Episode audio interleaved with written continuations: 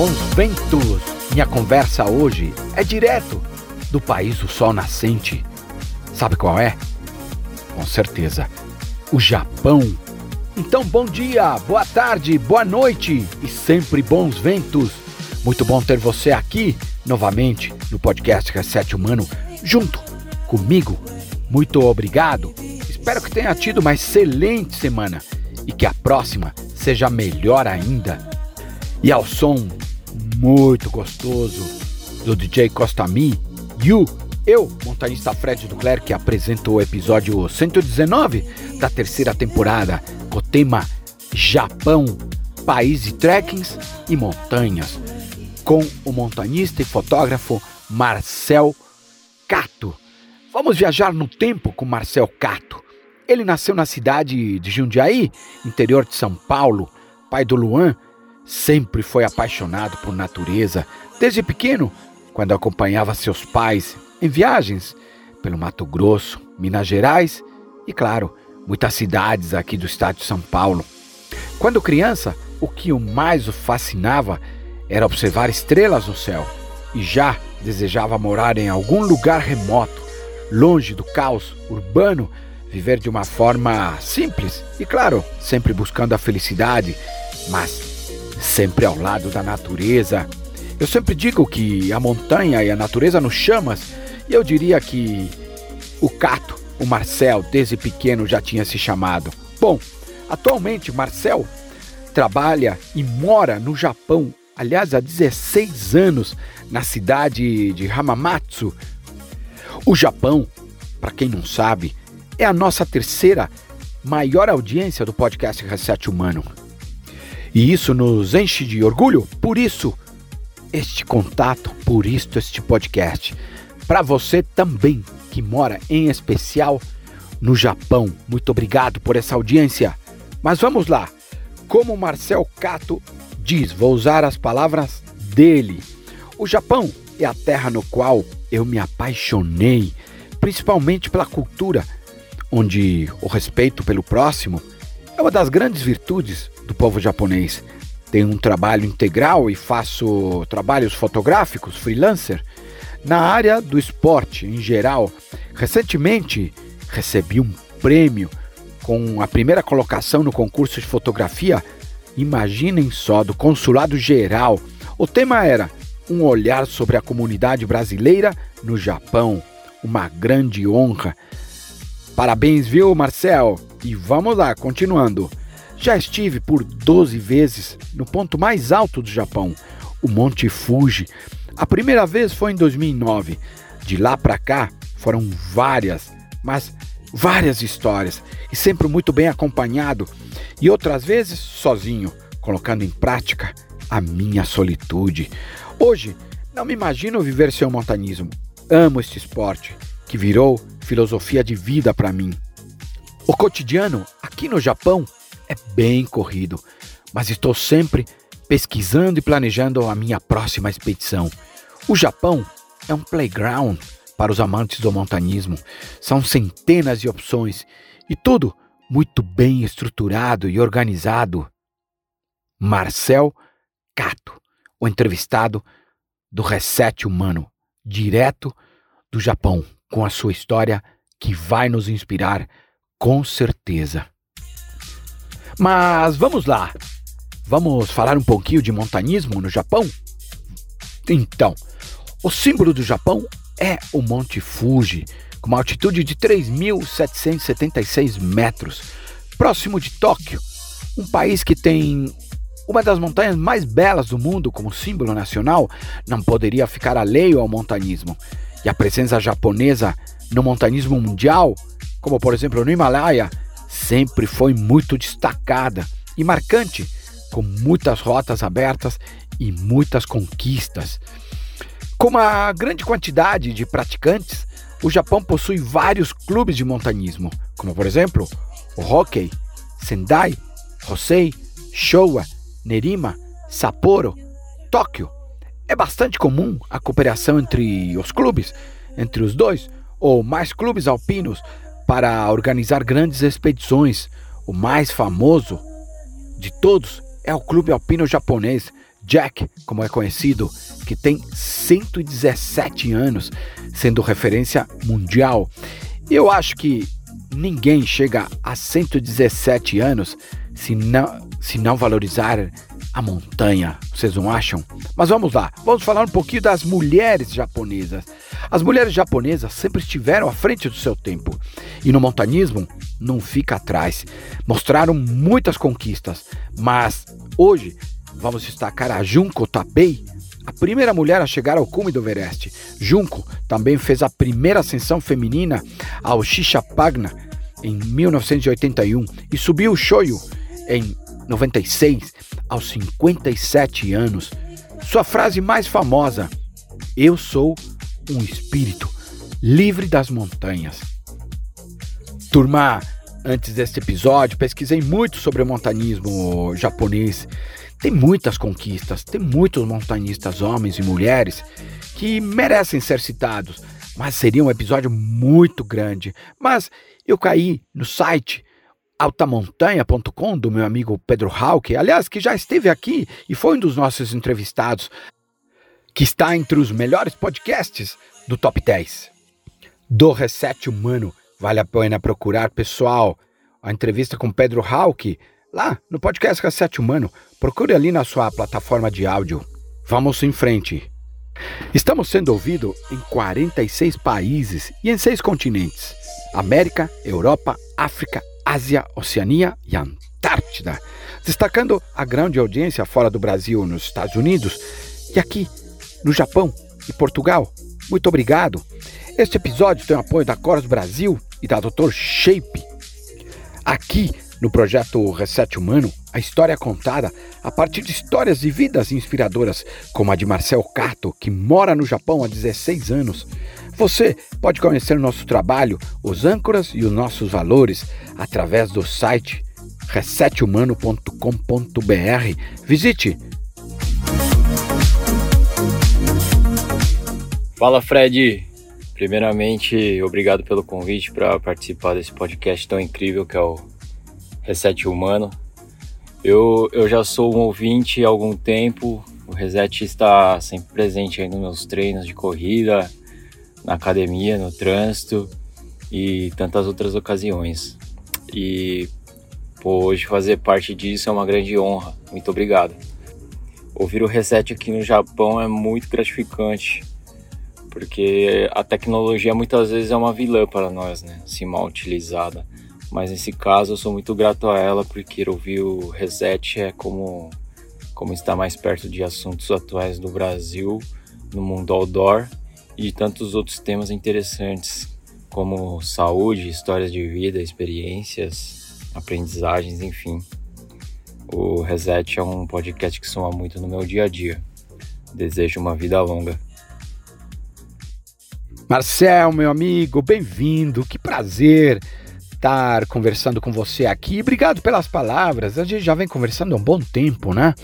E tudo no seu tempo, na sua hora. Chegou a hora de conhecer um pouquinho da sua história, vamos contar isso, sua experiência e a sua vivência ali no Japão. E claro, contar um pouquinho do seu jeito de ver o mundo, a vida. Com certeza as pessoas vão gostar. E vamos agora para as perguntas?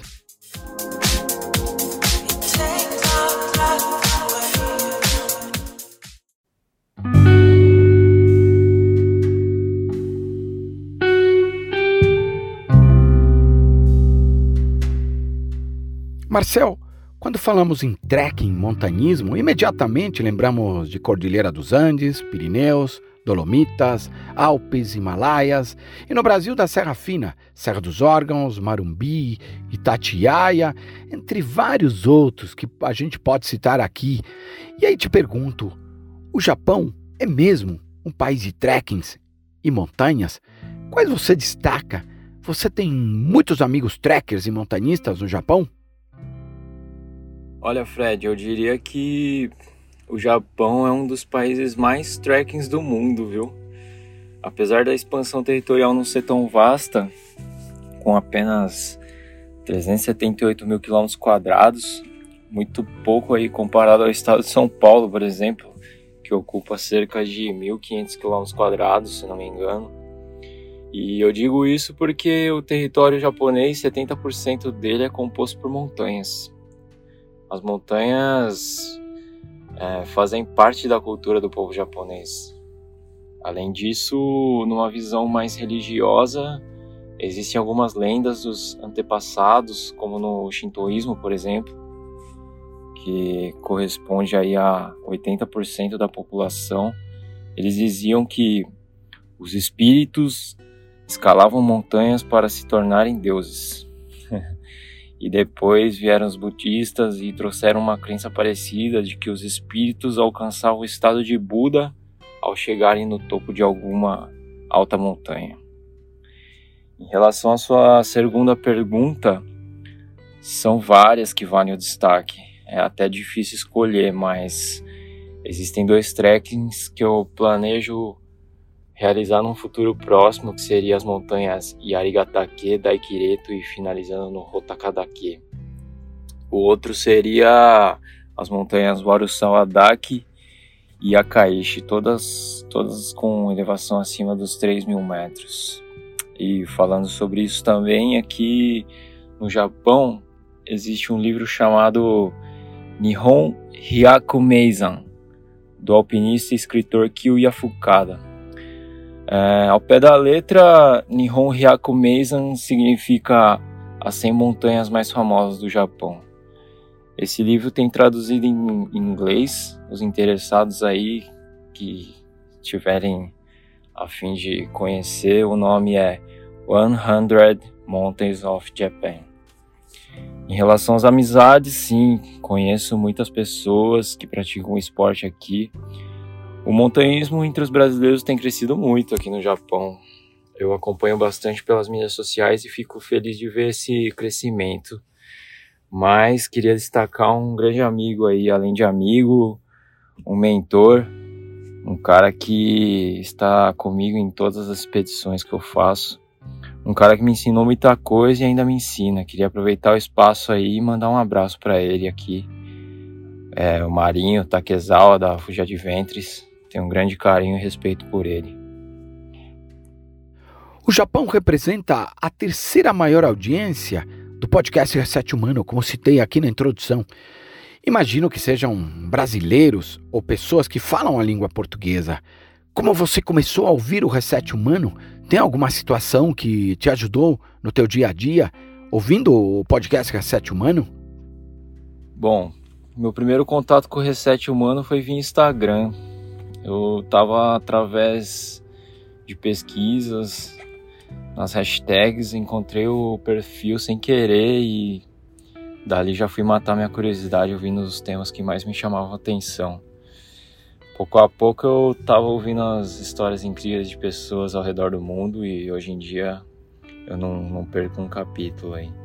Aliás, bem, bem legal essa sua pergunta, Fred porque teve um, uma, uma situação bem curiosa comigo e o reset ficou muito marcado nesse dia para mim. No início, no início desse ano, fevereiro, se não me engano, meados de fevereiro, eu estava me preparando para iniciar um treino na academia e eu sempre durante o alongamento costumo caçar alguma playlist ou algum podcast para ouvir durante o treino. E nesse dia aí eu decidi procurar algum capítulo inédito do Reset, voltei o rolo lá para baixo, encontrei, encontrei um tema a princípio interessantíssimo, mas assim, que ao meu ver era um pouco difícil de colocar em prática aqui no Japão. Se não me engano, o título eu não me lembro bem, mas o tema era algo do tipo Como conseguir um patrocínio. Inclusive o áudio era seu, contando suas histórias no mundo corporativo e depois no outdoor. Durante o treino eu, observ eu absorvi muita coisa boa desse áudio aí, apesar dele ser curto, né? Deve ter uns 10, 15 minutos. Eu achei muito válido ouvir as suas experiências, mas enfim, eu ouvi o capítulo, depois continuei ouvindo outras coisas, músicas e tudo mais. Até que eu terminei meu treino e já pronto para ir embora dentro do carro, eu recebi uma solicitação de amizade. Era um, um amigo meu que eu conheci há 10 anos atrás e em meio à correria da vida aí nós acabamos perdendo nossos contatos. Mas enfim, ele me mandou uma mensagem elogiando o meu trabalho, dizendo que estava encantado com as imagens que eu fazia nas montanhas, minhas aventuras. E com isso ele acabou contando também um pouco da história dele durante esses últimos 10 anos que estivemos sem contato. E bom, no final, vou resumir para não alongar muito a história, ele criou uma empresa aqui no Japão e queria marcar uma reunião comigo para me patrocinar. Na hora eu fiquei bem surpreso e feliz, vou ser bem sincero, porque eu havia acabado de escutar o áudio do Reset falando sobre isso. E sabe quando você para e fica tentando entender o que está acontecendo naquele momento? Mas acho que nada mais era que a lei da atração, sei lá. Depois de alguns dias, eu liguei para ele, marcamos uma reunião. Ele me mostrou o projeto que ele tinha em mente, as ideologias da empresa, e, pô, a partir daí nós começamos uma, uma parceria bem legal. Hoje a empresa dele, a Family Center, me dá todo o suporte para eu explorar, explorar as montanhas aqui do Japão. E, obviamente, eu queria muito agradecer esse apoio, né, Fred? Não é todo dia que encontramos empresas a fim de apoiar o desenvolvimento humano e social. Isso me chamou muita atenção. Queria aproveitar também para mandar um abraço para ele aí, o Kleber Jacob, o Alexandre e toda a equipe aí que compõe a Family Center. Meu muito obrigado aí de coração. Você mora no Japão e com certeza te coloca como um cidadão do mundo, mas na prática, somos cidadãos do mundo? Ou fazemos de conta que somos? Ou nem temos esta percepção? Qual a sua visão?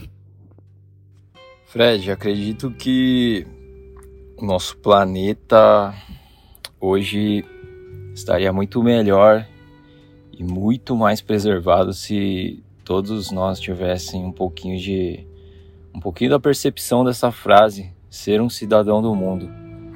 Às vezes somos negligentes e não percebemos diversas atitudes negativas do, do nosso dia a dia, né? Que, querendo ou não, poderão acarretar consequências gravíssimas aí pro, pro, para o próximo. E acredito que nós aqui estamos na Terra e cada um escreve a sua história. O que fazemos hoje terá um reflexo amanhã, seja ele positivo ou negativo. Isso tudo dependerá de, toda, de, de nossas ações do presente. E eu Espero que os ouvintes do Reset tenham essa consciência em si e coloquem em prática sempre que possível. Uma palavra que se chama resultado é a consequência das escolhas a partir das oportunidades. E baseado neste raciocínio, a vida é feita de escolhas e oportunidades. É isso mesmo? Qual a sua visão? Com toda certeza, Fred. Escolhas e oportunidades caminham lado a lado, né? Eu, particularmente, faço minhas escolhas ouvindo meu coração. Acredito que é uma forma bem simples de me comunicar com o meu Deus, mas nem sempre fazemos as escolhas certas, né? Mas não procuro também me, me julgar tanto por isso. Entendo que apenas deveria ter sido assim e ponto final, sabe? Não gosto de ficar naquele papo de ah, se eu tivesse, ah, se eu escolhesse, ah, se eu pudesse, enfim. Não, isso é um, uma grande perda de tempo. Acho que numa próxima oportunidade, entendendo melhor a situação, os meus erros, medos, debilidades, quem sabe eu possa fazer uma nova escolha e assertiva. Marcel, me conta aqui dois momentos marcantes que você viveu nas montanhas japonesas. Já tive vários momentos marcantes, mas vou destacar duas aqui. Foi a vez que minha mãe decidiu fazer um hiking de última hora comigo no Monte Fuji. Estar com ela na montanha mais alta do Japão foi uma realização de sonho dela e meu também, né? Muito especial estar com ela lá. Agora, a próxima eu tô querendo subir com meu filho, o Luan. Estamos planejando de escalar ainda esse ano. E assim, é algo que eu sempre sonhei desde a primeira vez que eu subi o Fuji, é estar lá no cume com ele. Um outro momento marcante que eu vivi na montanha foi ter encontrado um urso, um enorme urso, por falar nisso, durante um trekking na cidade de Nagano. Eu estava acompanhado do meu amigo Marinho e nós, por coincidência, sempre conversávamos e ansiávamos por um dia ter a oportunidade de ver um animal selvagem no seu habitat natural no caso, um urso, né? E a lei da atração funcionou muito bem, só não tivemos tempo de registrar esse momento incrível, mas na minha mente ficará gravada para o resto da minha vida. Aqui vai uma revelação minha. Eu sempre fui muito apaixonado pelo Monte Fuji e pretendo em breve conhecê-lo e subi-lo. Ela me lembra muito um vulcão que, que tive o prazer de acendê-lo, que é o vulcão Osorno. Para mim, aliás, eles são muito parecidos, parecem irmãos. Eu chamo eles de primos, carinhosamente, porque considero eles muito, muito idênticos. Ambos são estratovulcões, e para quem não sabe, um estratovulcão é um vulcão com forma de cone formado pelo magma extravasado o vulcão não surge com esse formato, mas sim toma essa forma a partir do material depositado, a partir de suas erupções efusivas no tempo. O Monte Fuji tem 3.776 metros de altitude, é a mais alta montanha da ilha de Honshu e de todo o arquipélago japonês. É um vulcão ativo, porém de baixo risco de erupção. O Monte Fuji localiza-se ao oeste de Tóquio, próximo da costa do Oceano Pacífico, da ilha de Honshu, na fronteira entre as províncias de Shizuoka e de Yamanashi. A sua primeira ascensão, fiquei muito surpreso. Foi no ano de 663 depois de Cristo. E aí vem a minha pergunta: por que ele é tão fascinante? Você já esteve nele?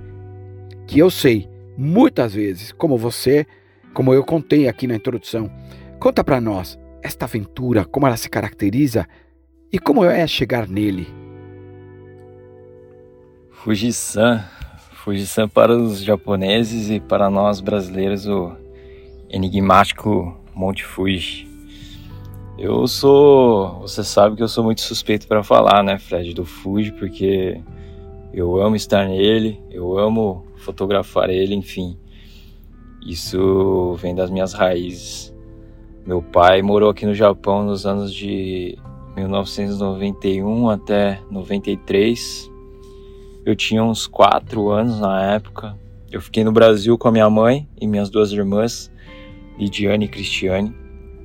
E eu lembro de alguns flashes assim que nós recebíamos cartas do meu pai e nela sempre havia cartões postais com imagens lindas do Japão de, de cada 10 postais, 6 ou 7 havia um Monte Fuji ali, sempre destacando a grandeza dele em meio às cidades que estão ao redor dele ou paisagens naturais. E essas imagens ficaram gravadas em mim.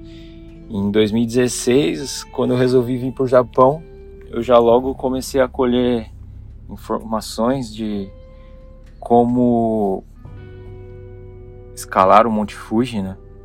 Então, no verão do outro ano, eu subi a ele pela primeira vez junto com outros três amigos e totalmente despreparados, porque na época nós não tínhamos tantas informações como nós temos agora, né? Tipo, internet, YouTube. Então foi, foi um perrenguezinho maneiro, foi muito legal. Mas uma experiência incrível, é, despreparado no sentido de equipamentos, sem experiência nenhuma em montanha de 3 mil metros, mas eu fiquei encantado com aquela vista do cume, aquela paz, aquele desafio, né? E foi incrível, inesquecível. A primeira vez foi inesquecível, mas no começo desse ano, em janeiro, no auge do inverno aqui do Japão, eu e meu parceiro Marinho fizemos uma escalada no, no, no Fuji. Sentimos na pele uma sensação térmica de menos 36 graus. O frio insano, não tem, não, não, não tem nem como explicar o frio que era nós estava passando ali, mas faltando cerca de uns 300 metros para ascensão ao cume ali, nós tivemos que abortar a missão por motivos maiores. Mas esse ano aí ou no próximo já estamos planejando voltar lá no, no inverno novamente. O, no verão o Fuji é uma atração turística muito famosa aqui no Japão, né? Nos, nos meses de julho até setembro, a escalada é aberta para todo tipo de pessoa. A estrutura é, é incrível, é ótima, possui até Wi-Fi na trilha, né? E por se tratar de um local onde todo ano mais de 200 mil pessoas do mundo todo vão até ele para tentar atingir o, o ponto mais alto do Japão, as trilhas são bem fáceis e bem demarcadas. O maior problema que as pessoas enfrentam é acima dos 3 mil, né? Onde o mal de altitude aí, em alguns, começam a fazer o efeito. Mas já tive, já tive amigos que me acompanharam e ficaram muito mal após essa após ultrapassar essa altitude. Mas todos eles superaram as dores, os seus limites e conseguiram atingir o cume junto comigo. Para escalar o Fuji é bem simples, são quatro opções de trilhas: Fujinomiya, Yoshida, Subashiri e Gotemba. Eu sempre subo por Fujinomiya, por ser uma trilha mais próxima do ponto mais alto do Fuji, né? É o Monte Kengamine, com seus 3.776 metros de altitude. E para mim a visão do nascer do sol de lá é, é a mais incrível e eu procuro sempre estar tá vendo lá desse ponto. Vale todo o esforço, viu? Marcel, aqui uma pergunta é, que tem a ver com vida, e pelo menos eu considero. A imigração é um movimento de chegada de pessoas em um país estrangeiro. Esses são os chamados imigrantes Imigração vem do latim imigratus, que significa se mudar para. A imigração é um movimento inverso de sair do seu país ou região de origem.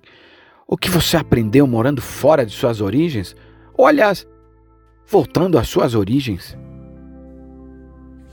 Pergunta bem interessante, hein, Fred? Eu diria que eu aprendi uma nova cultura de vida, né? Obviamente, morando fora do meu país de origem, eu teria contato com uma nova cultura e assim eu consigo fazer um comparativo entre eles. Mas de uma forma bem extravagante, eu diria que nós, brasileiros, temos muito que aprender com o povo japonês. Princípios básicos, valores morais. Eu destacaria aí o respeito ao próximo, a honestidade, gratidão, disciplina, responsabilidade e paciência. Hoje, convivendo diariamente com o povo japonês, eu percebo quão atrasado nós brasileiros somos em alguns desses quesitos que eu citei. Eu sinto que a cultura milenar do Japão é passada de geração em geração, com extrema importância, e isso faz toda, toda a diferença para o povo, o povo japonês se destacar quando o assunto é valores morais. Não só comparado a nós brasileiros, e sim as outras raças aí pelo mundo afora, né? Marcel, o conceito de cultura é bastante amplo até e complexo. Em uma visão antropológica, podemos defini-lo como a rede de significados que dão sentido ao mundo que cerca um indivíduo, ou seja, a sociedade, essa rede engloba um conjunto de diversos aspectos, como crenças, valores, costumes, leis, moral, língua, etc. Por que conhecer novas culturas, Marcel? Acho que eu respondi essa pergunta junto com a última. Mas só complementando, conhecer novas culturas funciona como um progresso pessoal, né? Eu acho muito válido pessoas que nunca tiveram a oportunidade de viverem um famoso choque cultural. Isso faz você voltar às suas origens e faz que você perceba erros que até então eram, digamos, normais e passavam batido e você dificilmente perceberia, perceberia esses erros, né? Mas enfim, esse é um assunto bem complexo que abriria muitas arestas aí para nós continuar continuarmos debatendo sobre esse tema aqui, mas de uma forma geral e por experiência própria, conhecer novas culturas é muito importante para nós, seres humanos. O Japão possui um montanhismo consolidado. Poucos conhecem sua história. Possui vários clubes de montanha que considero fortes, e o mais famoso deles é o Clube Alpino Japonês, Jack, que tem 117 anos. O que falta para o montanhismo do Japão ser mais conhecido? Suas montanhas recebem estrangeiros e brasileiros? Essa, essa é uma pergunta que eu me faço sempre, sempre que eu estou explorando novos montes e cumes por aqui. Mas talvez a falta de altas montanhas, picos acima dos 5 mil metros, façam que, façam que os amantes do esporte espalhados pelo mundo não deem tanta ênfase para o montanhismo japonês. Porém, mesmo com montanhas com altitude na casa dos 3 mil metros, a beleza natural, o relevo japonês, nossa, é sem palavras, é de tirar o fôlego. Eu acredito que 85, 90% dos trekkers daqui são japoneses. Algumas poucas vezes é possível encontrar estrangeiros e na grande maioria assim são, são imigrantes como eu que vivem aqui têm como hobby o montanhismo. Mas a cada ano o número de brasileiros subindo montanhas aqui no Japão aumenta gradativamente, mas ainda assim a grande maioria prefere as atividades ao ar livre do que os esportes outdoor. Marcel, uma pergunta muito particular. Como é ser feliz no planeta Terra? O que é felicidade para você? Primeiramente, felicidade para mim é um estado alto de satisfação pessoal, sem nenhum tipo de sofrimento vivido naquele momento.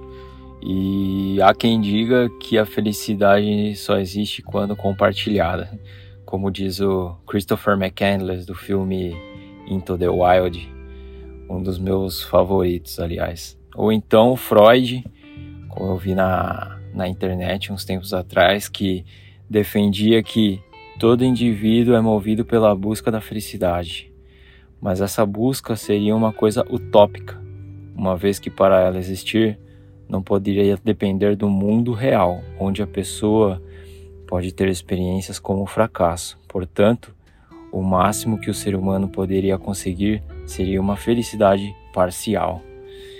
Felicidade para mim é isso, se baseia em vários fatores, Sozinho você viverá algum tipo de felicidade, mas acredito que não com tanta abundância.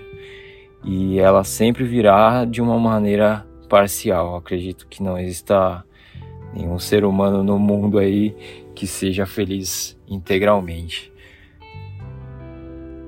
Atualmente, a liberdade humana chega a ser questionada devido aos padrões sociais impostos pela sociedade, determinando o estilo de vida das pessoas qual a relação entre liberdade e os limites sociais, Marcel? Fred, eu, como pai, vejo como essencial os limites sociais na vida de uma criança, por exemplo. A relação que eu vejo entre esses dois pontos seria, por exemplo, a demonstração de afeto, ou melhor dizendo, amor, debilitando um espaço, um limite, mas tudo pensando no seu próprio bem ou no bem de quem se aplica.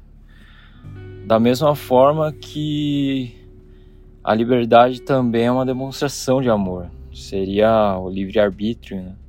Mas mostrando que a liberdade deve estar sempre alinhada com a responsabilidade. Devemos, na verdade, devemos sempre estar em busca do equilíbrio, a verdade é essa, né? O que mais te reseta, ou seja, reinicializa a sua mente? Ah, escalar montanhas não vale, né? Mas não fugindo muito disso, o esporte em si me reseta. Liberar endorfina é algo que está totalmente ligado ao meu estilo de vida hoje. Assim como escutar uma boa música, estar com pessoas que eu gosto e admiro, estar em contato com a natureza, seja ela montanha, cachoeiras, lagos, florestas, enfim.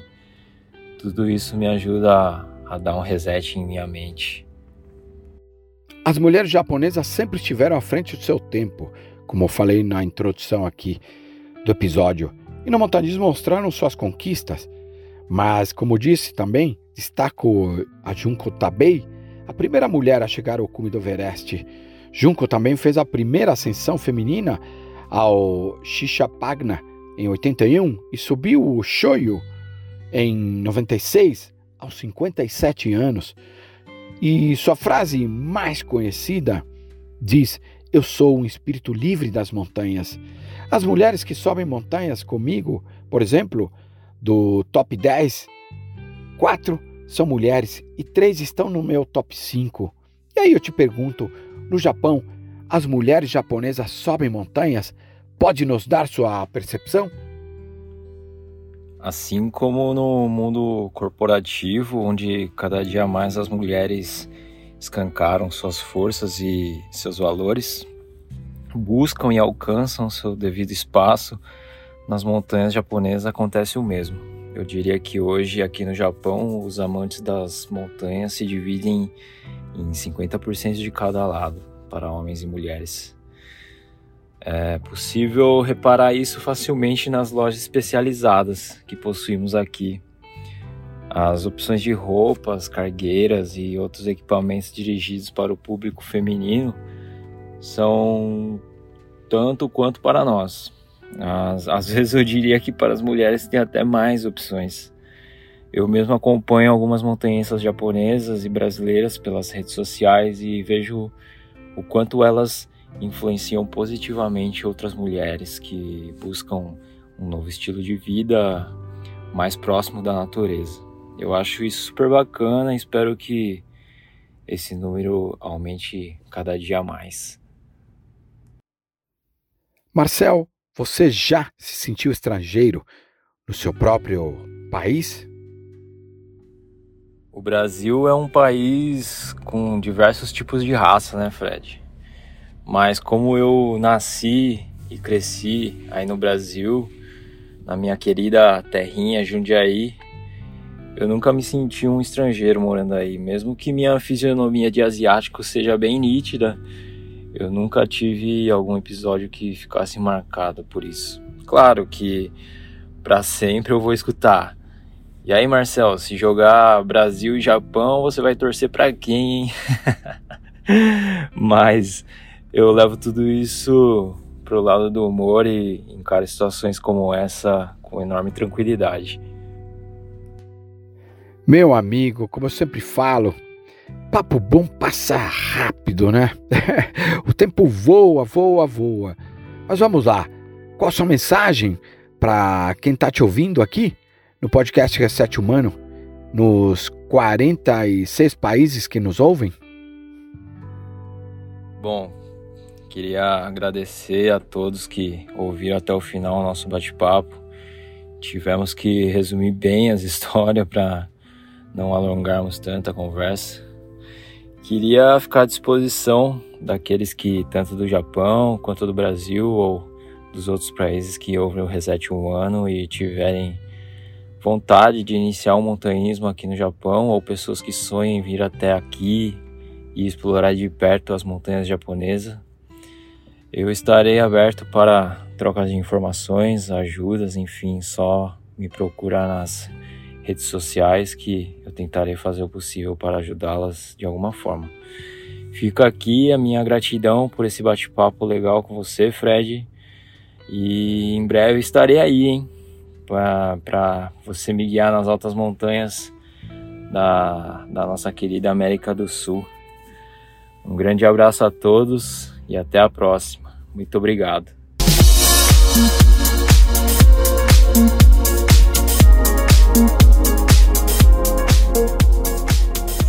Que coisa boa esse papo com Marcel Cato, direto do Japão.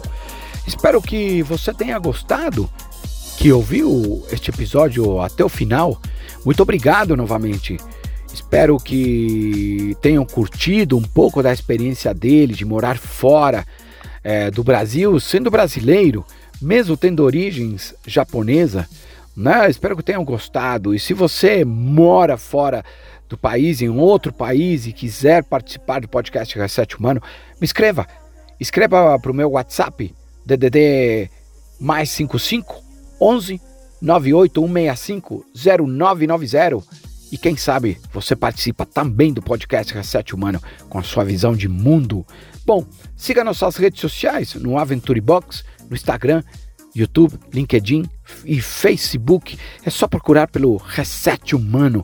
O projeto Reset Humano tem o DNA no convívio com a natureza na montanha e visa desenvolver o ser humano, dando um reset, gerando aprendizado e conhecimento para desenvolver a sociedade, impactando de maneira positiva na natureza, em nossa casa no planeta Terra. Desejo a todos vocês, direto do Japão e do mundo, muito obrigado, uma excelente semana, muita luz e bons ventos. Até o próximo episódio.